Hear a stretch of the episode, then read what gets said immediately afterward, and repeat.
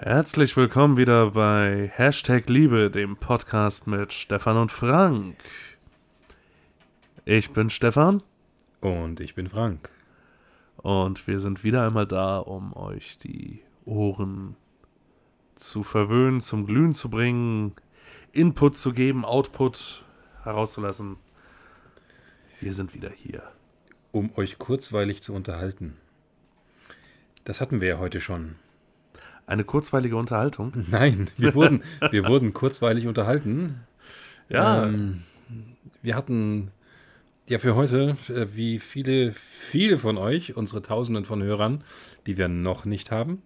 Ähm, wir hatten ja für heute ein Projekt geplant, Stefan.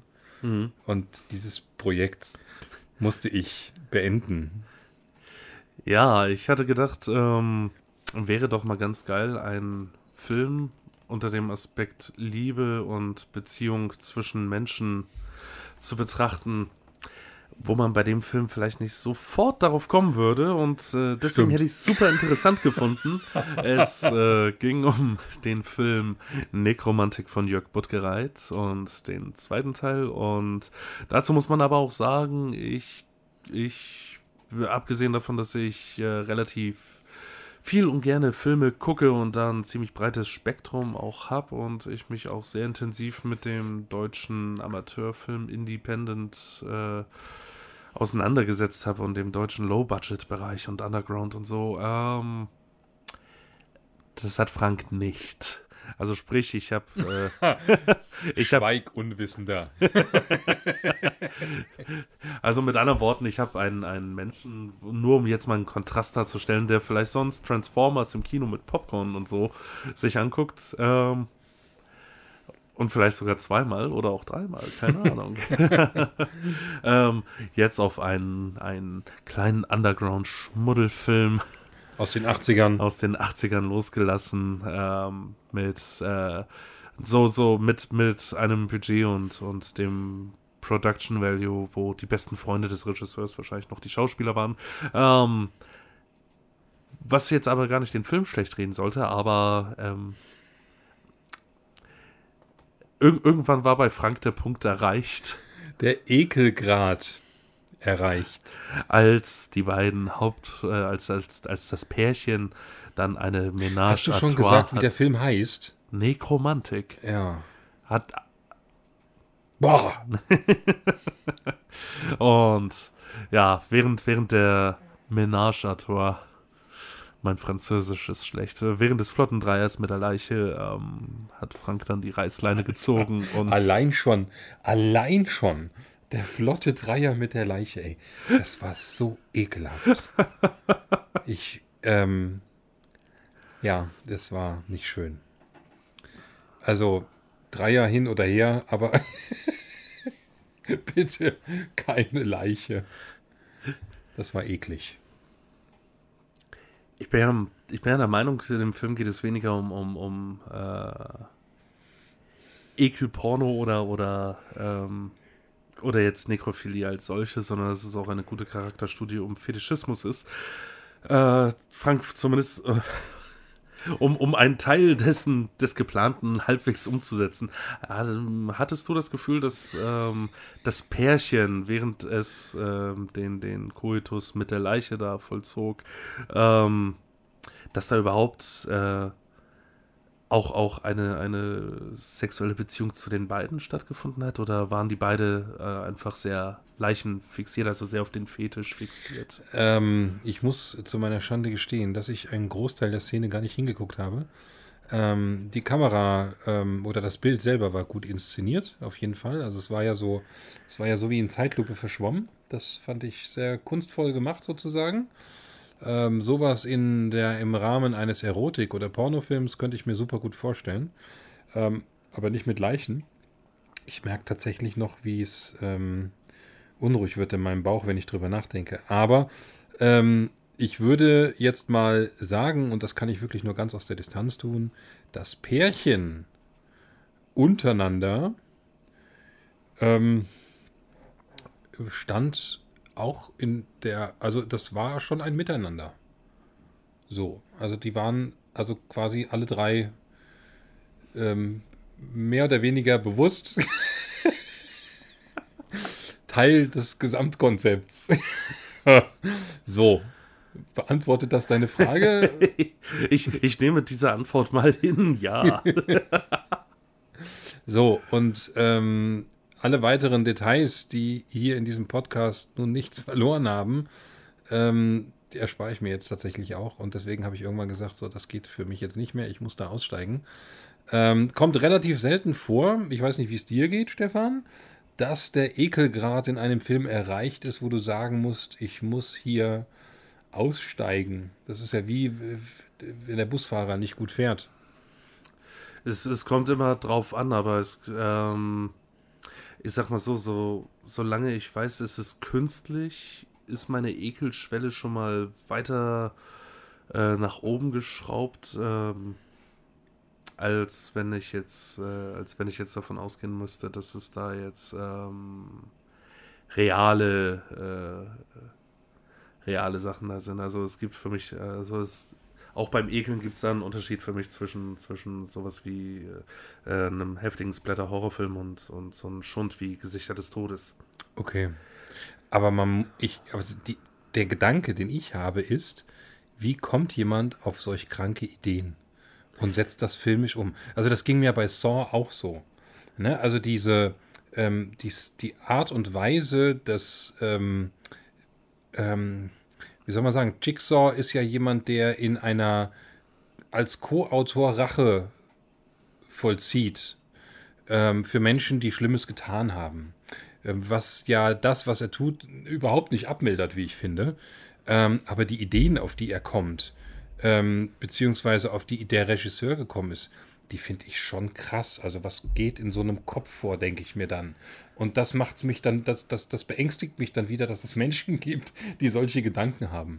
Mich beängstigt gerade ein bisschen die Reaktion und diese, diese Wertung da rein, dass, ähm, dass es sofort äh, in die Richtung geht, wie krank muss ein Mensch sein oder was geht in so einem Kopf vor. Ähm, wenn, nur, nur wenn da jetzt sowas ähm, im Rahmen der Kreativität dann auch sowas dabei herumkommt. Ja, ähm, stimmt, da werte ich.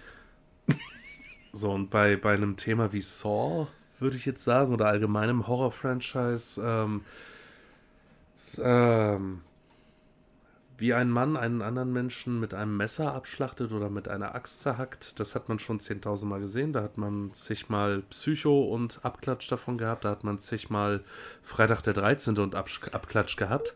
Weshalb ja. die Filme auch teilweise innerhalb ihrer Serien, äh, gerade Freitag der 13. zum Beispiel, auch ähm, versuchen, innerhalb eines Filmes ähm, mehrere kreative Arten der Tötung darzustellen. Sprich, nicht nur eine Axt, sondern auch mal eine Machete, eine, eine Lanze, äh, ein, ein Genick, das mit Händen gebraucht wird, halt dieser ganze Kram. Ja. Und, und Sword treibt das Ganze ja im Prinzip nur noch mal eine Stufe weiter.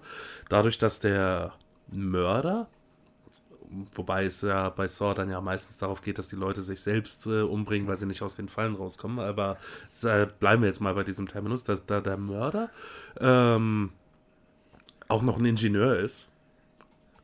Ähm, Spoiler, Spoiler, Spoiler.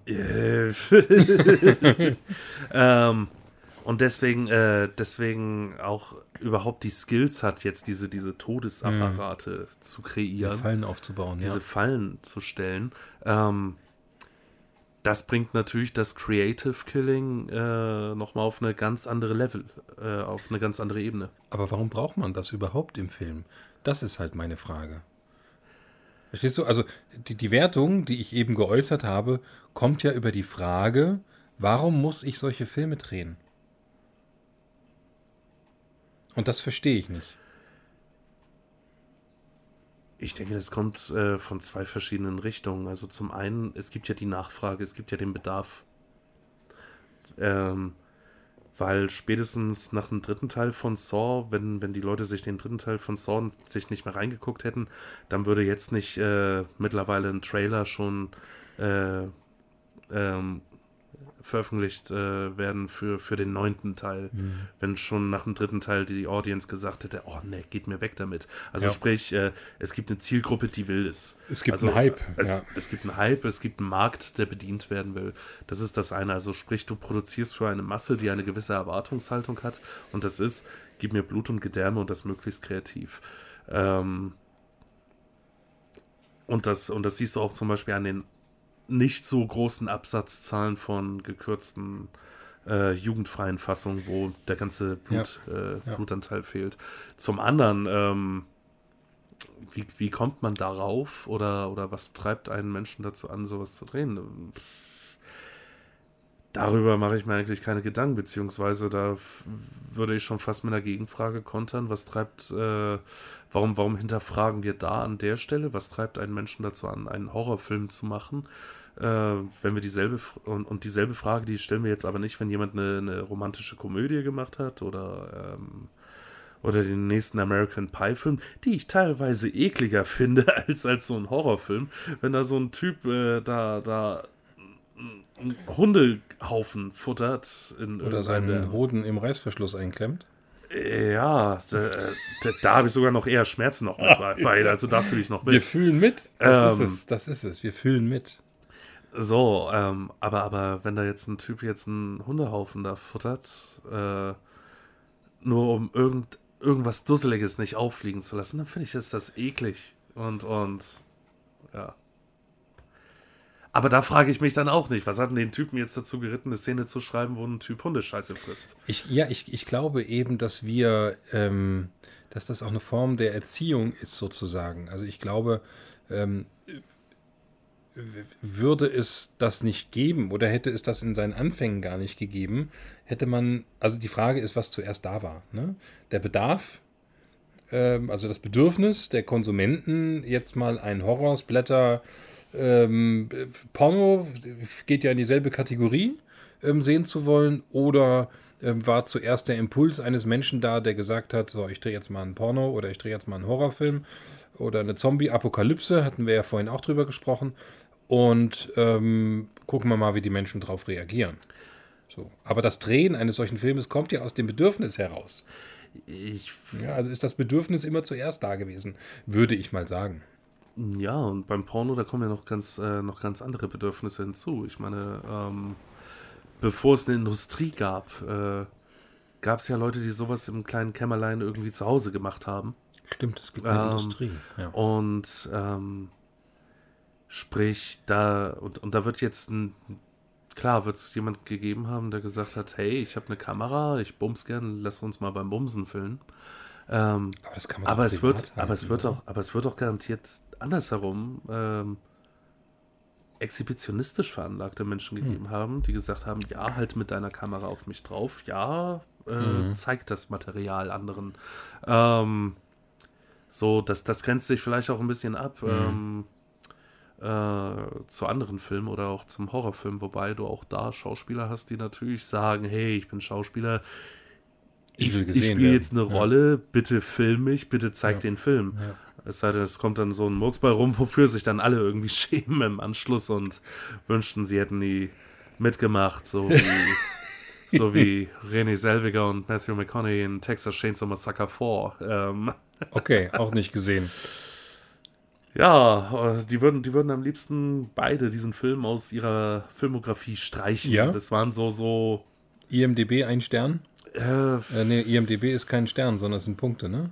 Ja, keine Ahnung. Also der Film als solches ist schon mal nicht gut und es war ein Film, äh, war ein Film, ähm, da waren die beide noch nicht so bekannt und der Film war auch relativ lange in, in, in Production Hell.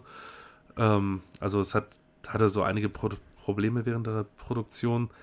Und als dann René Selweger, glaube ich, mit Jerry Maguire irgendwie durchgestartet hatte in ihrer in der Nebenrolle und Matthew McConaughey genau zur selben Zeit auch. Schwupps hatte die Produktionsfirma den Film wieder aus der Schublade rausgeholt, oh, ganz groß Promo gemacht. Hey, die beiden spielen da mit. Scheiße. Ja, das haben die beiden dann auch gesagt. Hätten sie nicht unterbinden können. Nee, ja, aber so glaube ich, dass es gewisse Themen gibt, die man ähm, nicht verfilmen muss.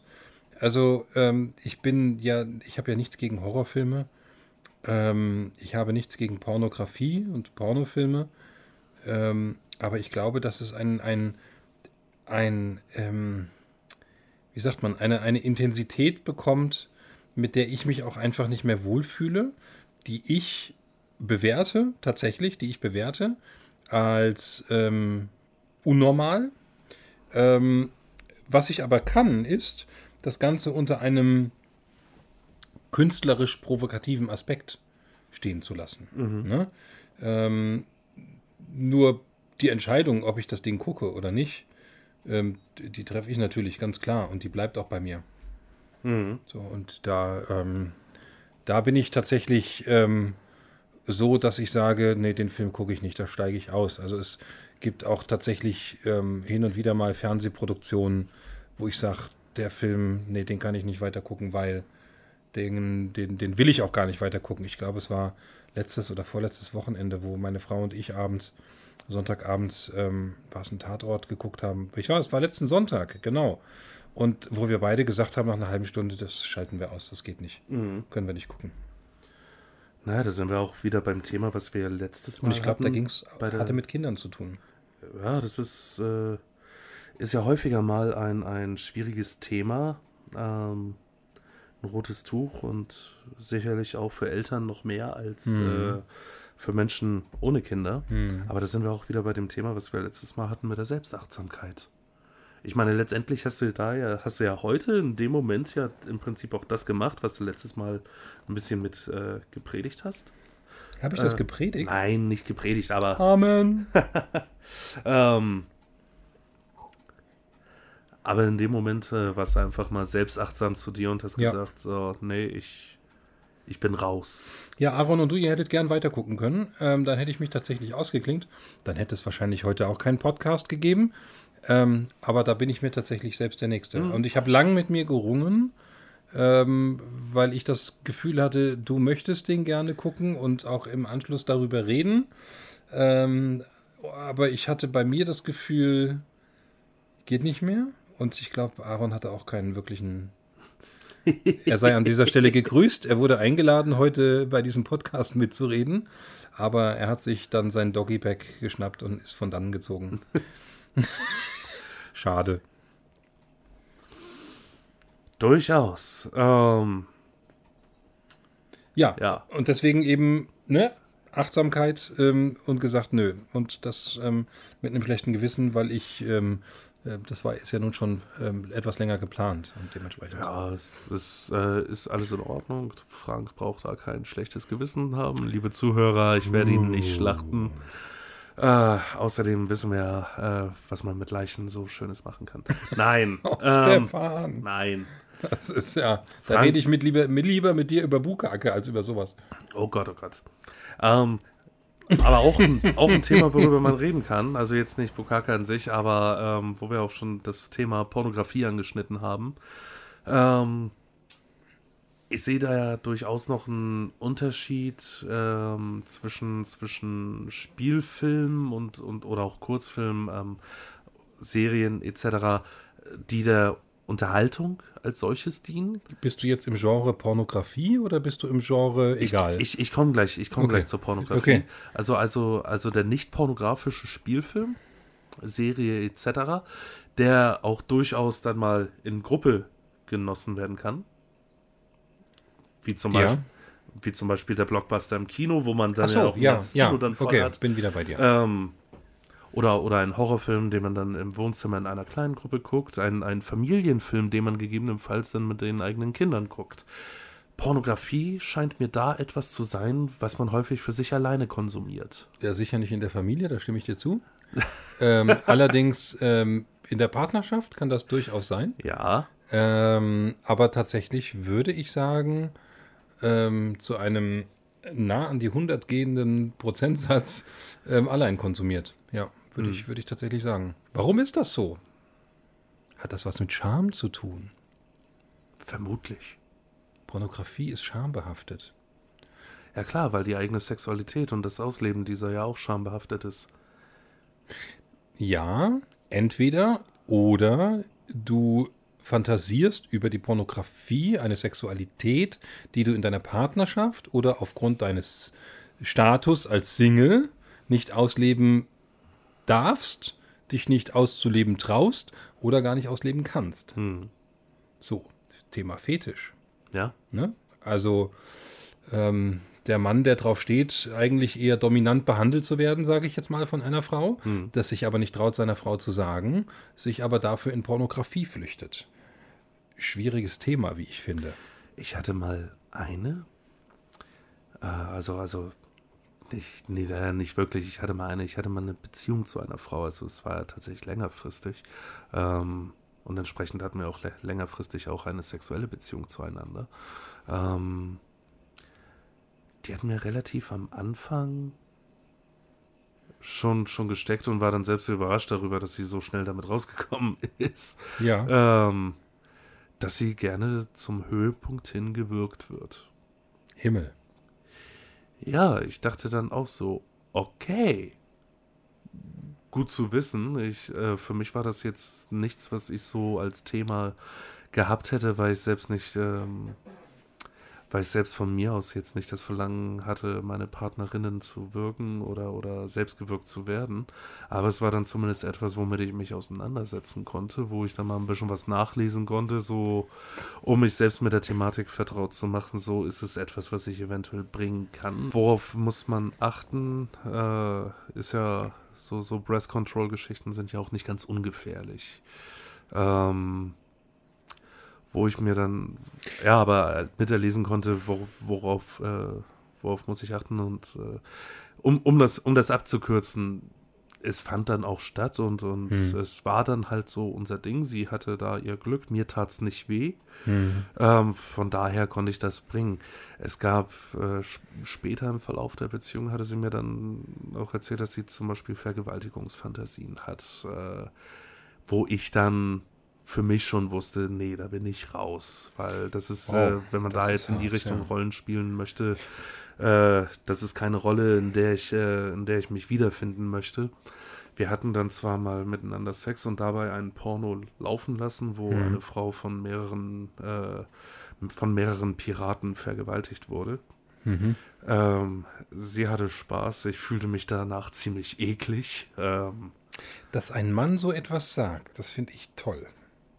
Dass ich mich eklig Dass fand. du dich schmutzig, eklig fandst. Ja. danach. ja das ist tatsächlich Ja, ich ich, ich bin, ich, ich hatte da, ich bin auch nicht gekommen oder so. Irgendwann war tatsächlich so der, der Punkt, ähm, da war ich voller Ekel und als Mhm. dann, äh, als ich merkte, okay, jetzt werde ich langsam ihr gegenüber über aggressiv äh, und würde am liebsten jetzt äh, ähm, äh, sie anschreien oder, oder vielleicht sogar schlagen, keine Ahnung. Das war der Punkt, wo ich dann gesagt habe, sorry, ich bin raus, ich kann nicht mehr. Weil, weil ich jetzt, weil ich jetzt nicht, äh, weil ich gemerkt habe, okay, in mir baut sich eine Stimmung gegen sie auf. Ja, Und ich wollte okay. nicht, dass das, Dass das dass das eskaliert, Mhm, dass, dass ja. ich da tatsächlich irgendwie, Ja, ja, ja. Nee. Okay.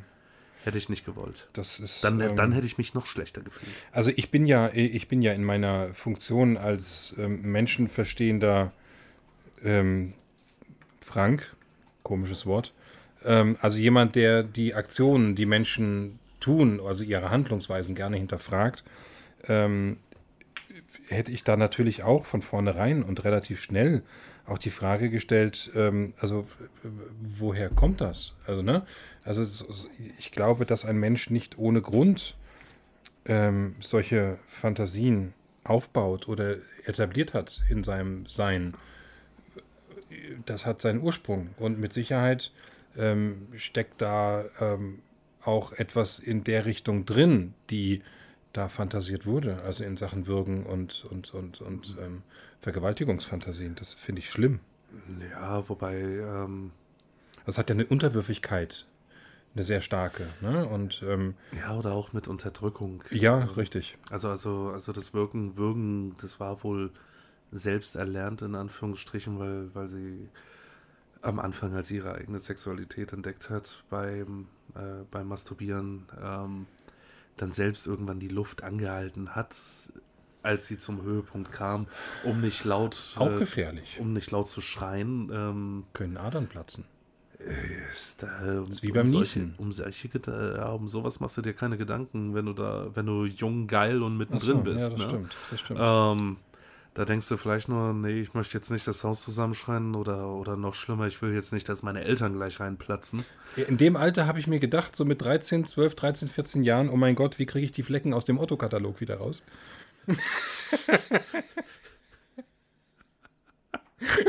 Und habe dann die Seiten entfernt. Ich wollte gerade sagen, die Seiten entfernen. Aber ähm, Spaß beiseite. Also sowas ähm, hat, ist mir tatsächlich noch nicht untergekommen, im wahrsten Sinne des Wortes. Ja, und äh, zum Thema, zum Thema Vergewaltigungsfantasien, Mhm. die Frauen, die ich kennengelernt habe mit dem Thema oder äh, man, man, also, also es ist mir häufiger aufgefallen, dass Frauen äh, solche Fantasien haben. Äh, oder ich bin öfters Frauen mit solchen Fantasien begegnet, so herum. Ähm, und das ist scheinbar gar nicht so selten und bedeutet aber in den allerwenigsten Fällen, dass die Frauen tatsächlich davon träumen, mal vergewaltigt zu werden, dass das ihre sexuelle Erfüllung wäre. Es hat häufig eher mit einer ähm, Erziehung zur Sexualität hin zu tun, wo, wo sexuell wenig frei ist. Ähm, Mhm. und, und auch ähm, und auch unter bestimmten Voraussetzungen nicht stattfinden darf, wie zum Beispiel Thema vorehelicher Sex.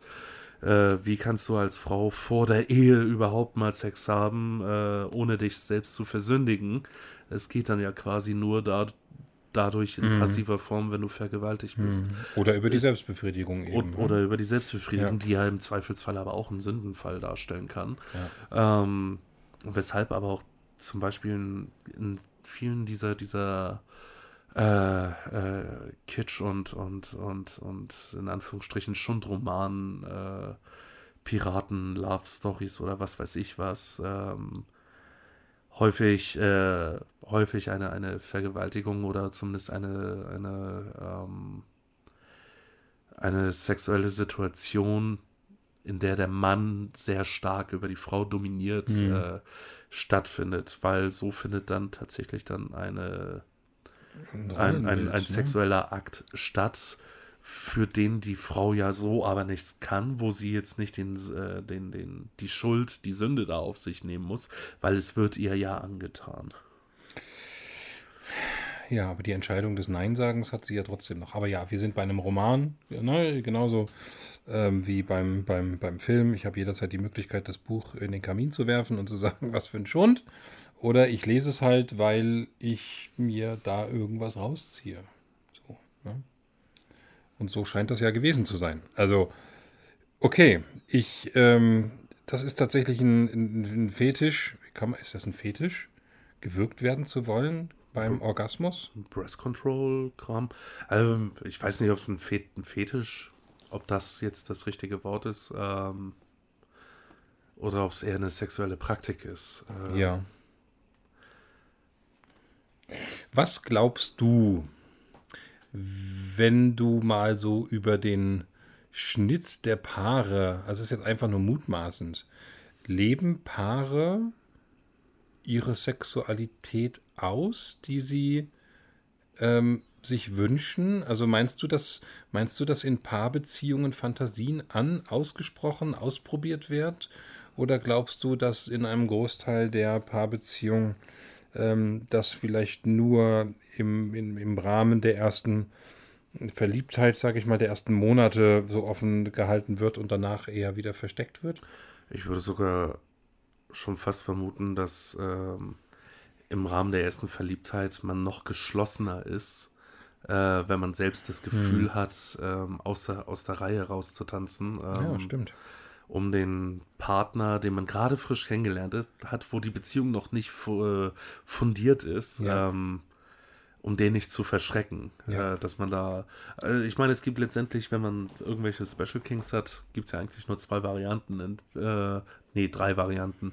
Entweder du rückst sofort mit der Sprache raus und Ja. die, die wegrennen, die laufen halt weg. Äh, mit denen wärst du sowieso nicht glücklich geworden, was das äh, angeht. Du rückst damit viel, viel später raus. Wo, Ja, was, und was unterdrückst es eine Zeit lang? Ja? unterdrückst es eine Zeit lang auf die Gefahr, dass das, was aufgebaut wurde, entweder danach äh, kaputt ist oder äh, aufgrund dessen, weil schon was aufgebaut wurde, äh, man da anders an diese Thematik dann Mhm. herangeht. Ähm, ja, oder du unterdrückst es ewig und bringst es gar nicht in die Beziehung ein. Hm. Was, ähm, wenn man eine, eine geschl sexuell geschlossene monogame Beziehung führt, äh, dann natürlich auf Dauer bedeutet, ähm, dass der eine Partner, äh, der, der, der da jetzt zurücksteckt, der, der dann ewig zurückstecken muss. Inwiefern, äh, das, das kann irgendwann, je nachdem ja auch zu, zum, ein, zu einem Leidensdruck führen, äh, der wiederum eine Gefahr für die Beziehung wird. Ja, oder sich äh, an anderer Stelle entlädt. Oder ne? sich an anderer Ja. Stelle entlädt. Ähm, und wenn dies, äh, und wenn die Beziehung als solches sowieso schon offener definiert ist, ähm, st- muss es zumindest kein, keine Bedrohung für die Beziehung darstellen. Mhm. Ähm, Beispiel, äh, ohne jetzt in große Fetische äh, einzusteigen, nehmen wir zum Beispiel einmal das Thema Analverkehr Hm. Ähm, wo was, was bei vielen Frauen ja immer noch Tabuthema ist, ähm, sofort auch äh, gelabelt wird mit es, es ist schmutzig, Hm. äh, eklig, äh, da kommt doch Kacke raus, da stecke ich doch nichts rein. Verständlich. Ähm, also der Gedanke ist verständlich. Der Gedanke ist verständlich. Ähm, andere Frauen, die haben Spaß dran. Hm. Also, ich habe mittlerweile auch Frauen kennengelernt, die lieber analen Verkehr haben als vaginalen Verkehr. Okay. Ähm, so, das wäre auch ein Thema, was, äh, wo man sagen würde, okay, das kann man auch relativ früh in einer Beziehung vielleicht noch äh, mit ansprechen. So, äh, kein, keine Ahnung, aber ähm, wo wollte ich jetzt eigentlich hin? Du warst, ähm, du warst dabei zu erklären, dass man ähm, gewisse Fetische, die vielleicht auch so noch gar keine sind, weil man sie in einem ähm, normalen Rahmen, sag ich mal, jetzt noch kommunizieren kann, Hm. wie zum Beispiel eben Analsex, dass man das vielleicht schon äh, deutlich früher ansprechen kann oder dass das weniger schambehaftet ist. Ähm, Ja, so, ja, es ist, es es ist normal. Es, es, So? es ist zumindest gefühlt, es ist nicht ähm, so weit weg vom, vom in Anführungsstrichen normalen Hm. ähm, Verkehr, äh, wie, was weiß ich, wenn man sich jetzt Gummianzüge anzieht und äh, äh, sich gegenseitig ankackt oder sowas. Ja, ähm, ähm, so, und, und, und, und hier reden wir jetzt ja auch gerade auch nur ganz stumpf von, von einem heterosexuellen äh, Verkehr. Ja, Würden wir jetzt, äh, würden wir jetzt in den männlich-homosexuellen Verkehr gehen, da, da ist Analverkehr gang und gäbe. Gang und Gebe.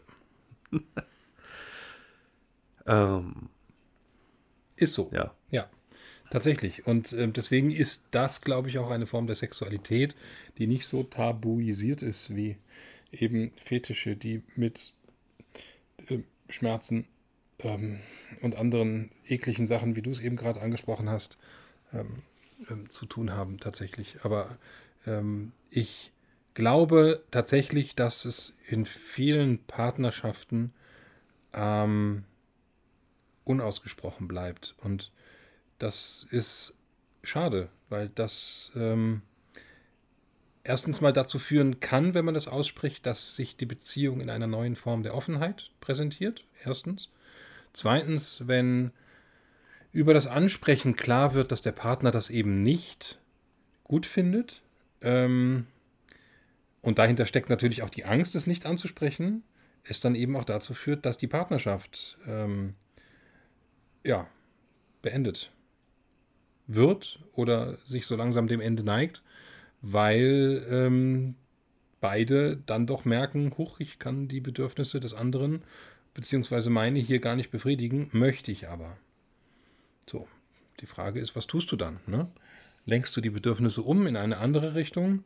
Fragst dich selber, warum brauche ich das wirklich? Oder ähm, gibt es auch andere Formen der Sexualität, die mich befriedigen? Weil ich kann mir nicht vorstellen, dass es den Menschen gibt, der sagt, ähm, die und die Form der Sexualität ist die einzige, die mich wirklich befriedigt, oder?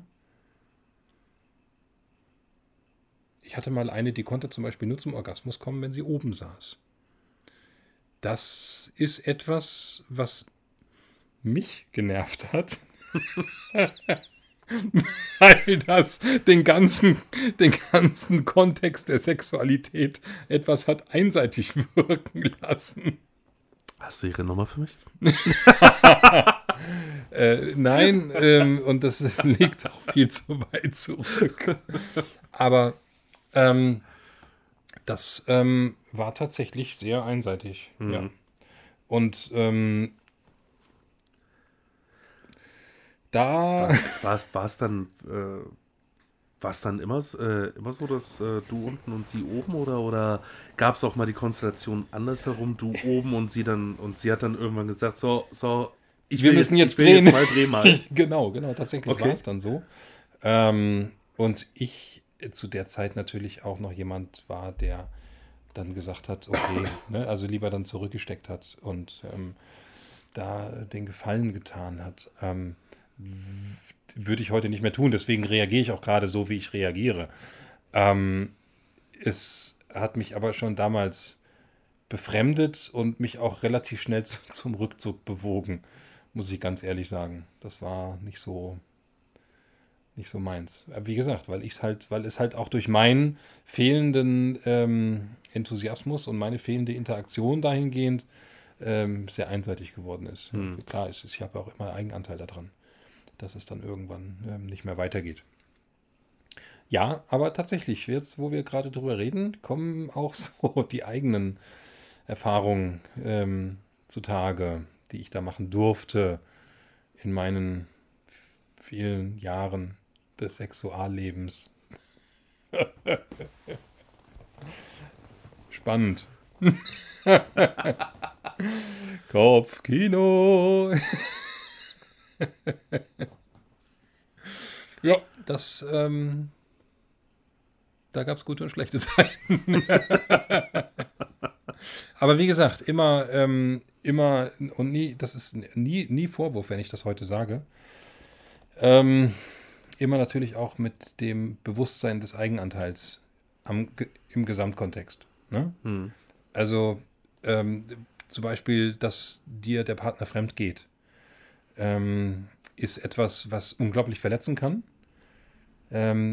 Wenn du mit wenig Selbstwert durchs Leben gehst, beispielsweise. Oh. Ne? Und ähm, wir sprachen ja letztes Mal, war das beim letzten Mal? Vorletztes Mal über das Thema Polyamorie. Mhm ähm, und ähm, der Tatsache, dass eben der, der, der polyamore Lebensstil, nenne ich es jetzt mal, ja nicht nur sexuell ähm, stattfinden muss, aber es eben auch tut. So, und ähm, das wäre heute für mich, ähm, würde ich das ganz anders betrachten, emotional und auch ähm, rational. Aber vor 10, 15, ja, 15 Jahren hätte ich das nicht auf die Kette gekriegt. Tatsächlich mhm. nicht. Also da war ich da war ich soweit nicht und da war ich auch eher in Richtung Besitz denkend als in Richtung ähm, Loslassen. Ja. ich hatte auch meine Phasen, wo ich eher monogam unterwegs war. Ähm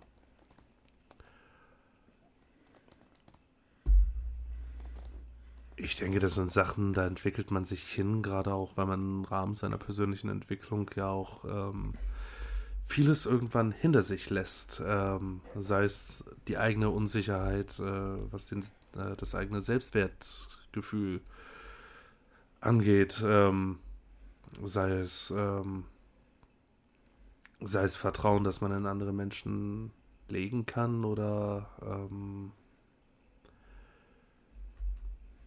oder auch ein, einfach eine andere, komplett andere Haltung so hinsichtlich ähm, was, was kann ich, was kann ich geben, was verlange ich?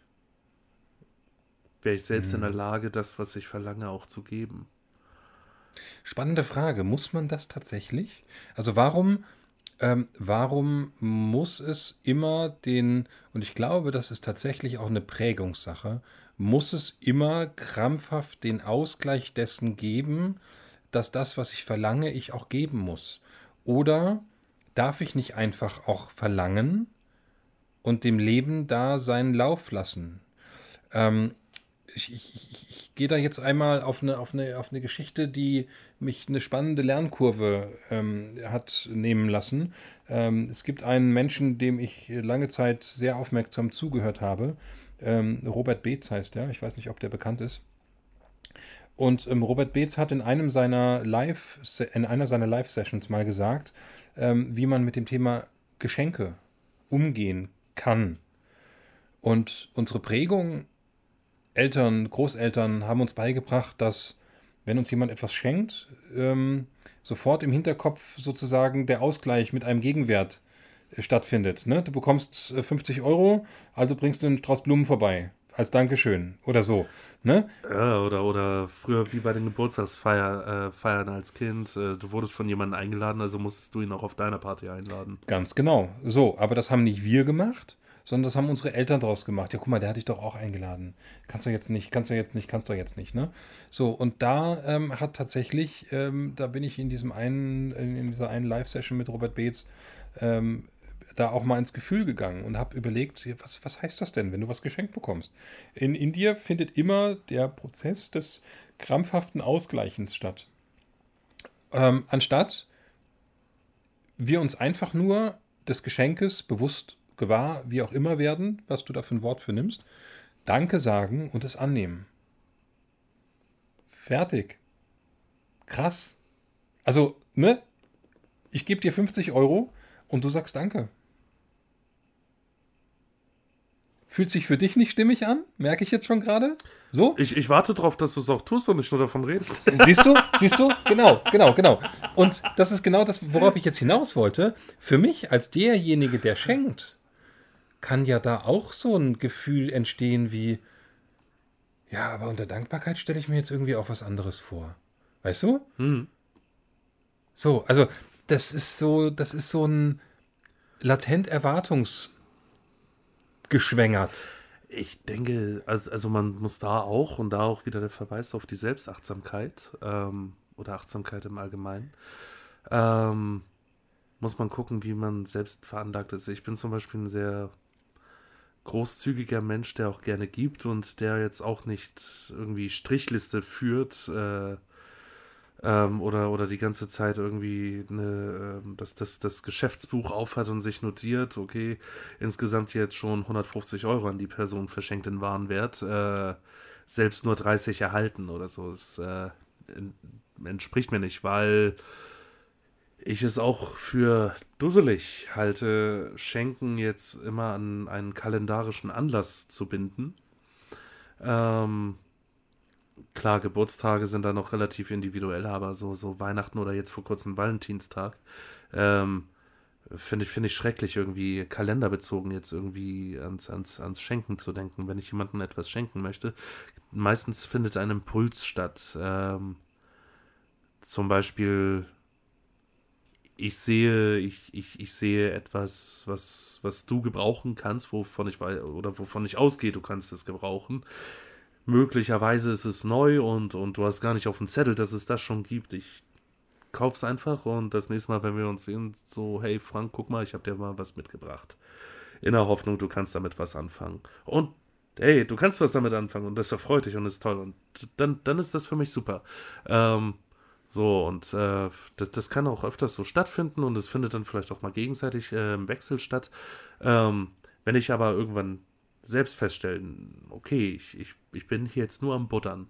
Ähm, und es kommt weder Dank äh, noch andere Formen der Anerkennung oder, oder ähm, Wertschätzung, Wertschätzung ähm, äh, zurück, dann ist, es äh, dann ist es etwas, wo man dann auch selbst zurückfahren muss und dann vielleicht auch mal anfangen sollte, solche Impulse ähm, zu unterdrücken, weil das Ganze irgendwann zu einseitig wird. Ist aber ein spannender Punkt, denn im Grunde ist das, was du gerade beschrieben hast, ja etwas, was passiert, wenn du in dir einen Mangel spürst. Im Mangel der fehlenden Wertschätzung oder im Mangel des fehlenden Zurückgebens. Ähm, und das ist, ein, das ist ein ganz spannender Punkt. Ähm, die Tendenz zum Geben habe ich auch eher als zum Nehmen. mh, weiß auch, dass ich jemand bin, der sich irgendwann hinsetzt und sagt, boah, Alter, ich habe das Gefühl, ich gebe nur raus, aber es kommt nichts zurück im Leben. So. Ähm, weil das, weil das, ähm, ich kann, da kann ich jetzt nur von mir sprechen, aber vielleicht kriegst ja du oder die, die es hören, da auch einen, einen Ansatz für ein eigenes Muster mit. Ähm, ich habe das gelernt. Das war für mich ähm, ein ganz, ganz großer Teil meiner Kindheit. Ähm, etwas zu geben, was eigentlich überhaupt gar nicht meine Aufgabe war, sondern eigentlich zwischen meinen Eltern hätte stattfinden müssen. Ähm, also Aufmerksamkeit, Anerkennung und so weiter. Und ähm, so bin ich in diese Rolle reingewachsen und habe das bis heute mehr oder weniger, mittlerweile weniger, beibehalten. Ich merke, dass ich so langsam diesen Mantel abstreife ähm, und auch tatsächlich merke, ich kann geben, ohne da jetzt das Bedürfnis haben, was zurückzubekommen. Und ich kann auch annehmen mh, mm, und Danke sagen und das dann so stehen lassen. Aber ich komme immer noch ähm, an diesen Punkt des Mangels an Wertschätzung und Aufmerksamkeit. Und ich weiß nicht, ob man das überhaupt, wenn man aus einer solchen ähm, Prägung stammt, jemals ablegen kann. Weißt du? Also was ich, was ich damit sagen möchte, ist, ähm, wenn du gibst, gibst du aus dem Herzen, aus Liebe, aus einem Bedürfnis heraus. Ähm, und das Geben darf im Grunde überhaupt keinen Impuls oder Wunsch nach Ausgleich haben. Und wenn es das hat, dann gibst du aus einem Mangel heraus. Mhm. Ist das, ist, ja? ja? Genau. Und ähm, das, das, das zu erkennen, war für mich ziemlich wichtig, weil daraus entstand einfach auch ein viel besseres Verhältnis zu meinen Kindern. Weil denen gibst du ja per se. Und mhm. Kinder sind ja die Lebewesen, die uns aussaugen dürfen in Form von gib mir Aufmerksamkeit, gib mir Liebe, gib mir, gib mir, gib mir, ohne, ohne überhaupt irgendwas als Gegenleistung dafür. Weißt du? Mhm. Also das ist ja bedingungslos bei Kindern. So, und äh, dementsprechend war das tatsächlich für mich die spannendste und stärkste Lernkurve, die ich nehmen durfte. Mhm. Über meine Kinder zu lernen, ich muss für mich selbst sorgen, das Fass zu füllen. Und da, weiß nicht, Impuls an euch, an dich, einfach mal zu gucken, ähm, aus welchem Gefühl heraus gebe ich tatsächlich. Natürlich ähm, ist immer eine, eine Zuneigung und eine Zuwendung da, aber es ist nicht bedingungslos. Und das meine ich, hm. Dies, dieses, diese Bedingungslosigkeit zu verstehen. Und dass wir gelernt haben, dass immer eine Bedingung an uns gesetzt wurde. Als Gebendem. Hm. Auch in sexueller Hinsicht. Das spiegelt sich dann in der Partnerschaft wieder. So, dich hinten anzustellen als Partner und zu sagen, ich gebe lieber, ich leck lieber, ich keine Ahnung was, ne? Wir mhm. sprachen da ja auch schon mal drüber. Und ähm, da dann auch zu sagen, klar, es macht mir Spaß, es ist was Schönes zu verwöhnen. Aber kann ich verwöhnen und danach auch sagen, das reicht mir jetzt. Ich muss jetzt nicht auch noch verwöhnt werden. Es reicht mir jetzt einfach, mich neben dich zu legen, zu spüren, dass es dir gefallen hat und gut. So, und das ist für mich ein Geben ohne Bedingung. Wenn es so bleibt. Mhm. Verstehst du? Weil mhm. ähm, es kann ja dann am nächsten Morgen so, du wirst wach und denkst so, ach scheiße, eigentlich wäre ich gestern auch noch ganz gern gekommen. Die Frau ist aus dem Haus, du machst X-Hamster an und holst dir einen runter. Ist nicht Sinn der Übung. Ja, zumal vielleicht wäre sie auch gerne tätig geworden, aber, aber du hast ja gesagt, ach nö, reicht, danke. Ja, ich, ich, ich kann sein, aber oftmals geht ja das Bedürfnis der Befriedigung einher mit äh, Ermattung, Ermüdung, schlafen wollen. So, ne? Ähm, Weil es halt befriedigend war. Mhm. Es fährt dich runter. So, ähm, man muss ja auch irgendwann mal einen Punkt machen. mal davon abgesehen. Was? Was? ähm, aber ja, also wenn, wenn du an, ähm, eine Stunde später, am nächsten Morgen, am nächsten Tag irgendwie merkst, ach, äh, scheiße, irgendwie hätte ich ja auch gewollt, dann hast du das nicht bedingungslos getan. Hm. Dann ist irgendwas, dann ist irgendein, irgendein Teil in dir unbefriedigt geblieben. This is what I want to say.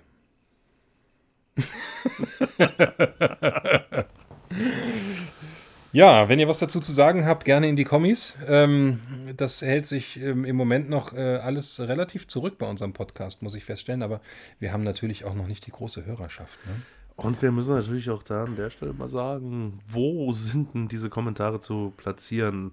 Mittlerweile hört man uns ja auf einigen Plattformen. Nicht alle, haben, nicht alle haben eine Kommentarfunktion, aber ihr findet uns auf Facebook. Hashtag in der, Liebe? In der Gruppe Hashtag Liebe, der ihr beitreten könnt. Vielleicht sollten wir aber auch einfach mal eine Seite machen äh, für den für den Podcast, wo man nicht der Gruppe, einer Gruppe beitreten so, muss, sondern so einfach so frei, frei liken, und, kann. frei ja. liken und kommentieren kann. Ja, das stimmt. Das ist eine gute Idee. Machen wir. Machst du? Mach ich. Stefan ist der Podcast Poster. Podcast Poster. Podcast Poster. So, und jetzt haben wir auch schon wieder die erste Stunde gefüllt. So annähernd. Ich weiß nicht, ich, also ich, ich könnte noch. Ich kann auch noch. Ich bin noch nicht gekommen, Stefan. Oh. Also hören wir uns gleich in einer weiteren Folge wieder. Hashtag Liebe.